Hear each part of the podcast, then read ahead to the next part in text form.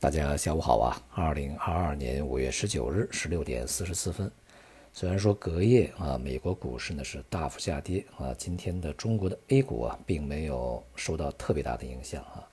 那么一度低开以后呢，全天震荡的反弹，最终呢，指数个股板块呢反倒是大多数是走高的啊。与此同时呢，成交量也有所放大。那么中国的 A 股呢，终于也显示出啊，以我为主的这样的一个。独立的走势啊，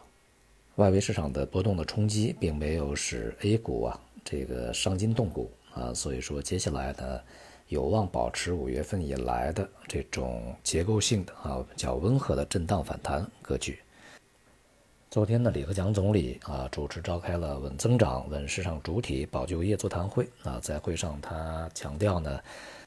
经济的下行压力是进一步加大的，要果断做出啊，加大宏观政策调节，已出台的政策呢要尽早落到位啊，看得准的政策呢应该是这个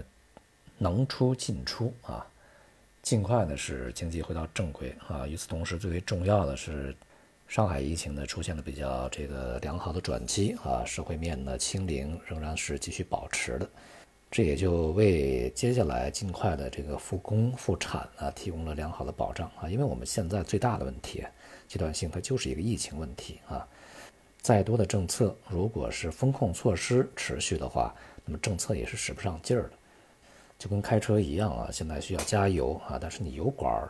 管路现在是被切断的啊，那你这个车怎么能够起得起来呢？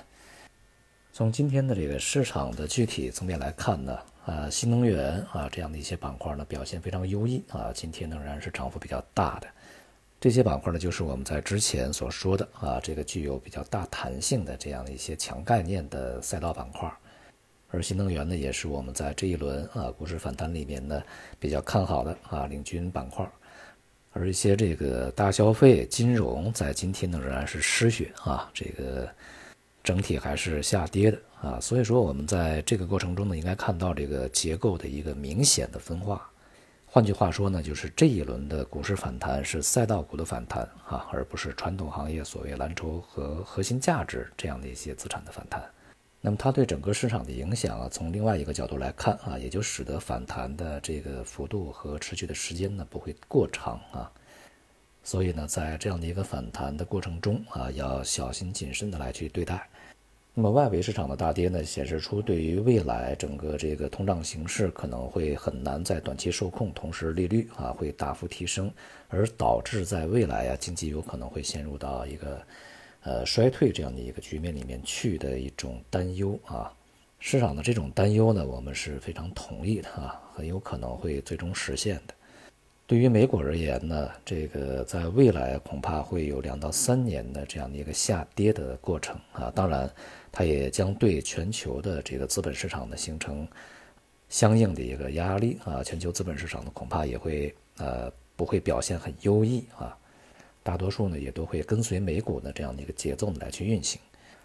其实美股内部啊这个表现啊远远没有它指数表现的好啊，因为它现在指数都是一些这个大盘股、大蓝筹去撑着，而它的大盘股、大蓝筹呢是科技股啊。而近段时间呢，这些科技股呢也是受到了非常大的压力啊，所以说在未来啊，美股的中枢也会发生动摇啊，导致整个股市的一个，我们暂时还不能称之为崩溃吧，但至少也是一个有序的这个倒掉啊。不过呢，这个过程啊，呃，也不会是像那种单边的、持续的，就是毫无这个不毫无反弹的这样的一个下跌啊，因为现在还没有到危机的时候啊，所以说在未来啊。震荡啊，反弹呢也还会是时常出现的。在其他市场方面呢，由于美债收益率啊在前期涨幅过大，需要进行一定的这个调整啊整理，所以也会带动相关的一些资产，尤其是美元汇率啊出现一些变化，在阶段时间之内啊出现一些这个短期啊中短期的一些这个调整，那么也就使得美元汇率会回落，而其他货币包括人民币啊、欧元等等吧。这些非美元货币呢，在一段时间之内可能会出现反弹啊，这其实呢也为其他这个呃金融市场相对缓解一个紧张的神经呢带来一定的这个阶段性的稳定作用。当然啊，也间接的对于 A 股而言呢是一个好事情啊。我们在前面讲，A 股如果想去反弹，它必须要有内外部的一些这个因素的啊共同的合作啊配合才会产生，才会持续下去。那么现在看起来呢，内外部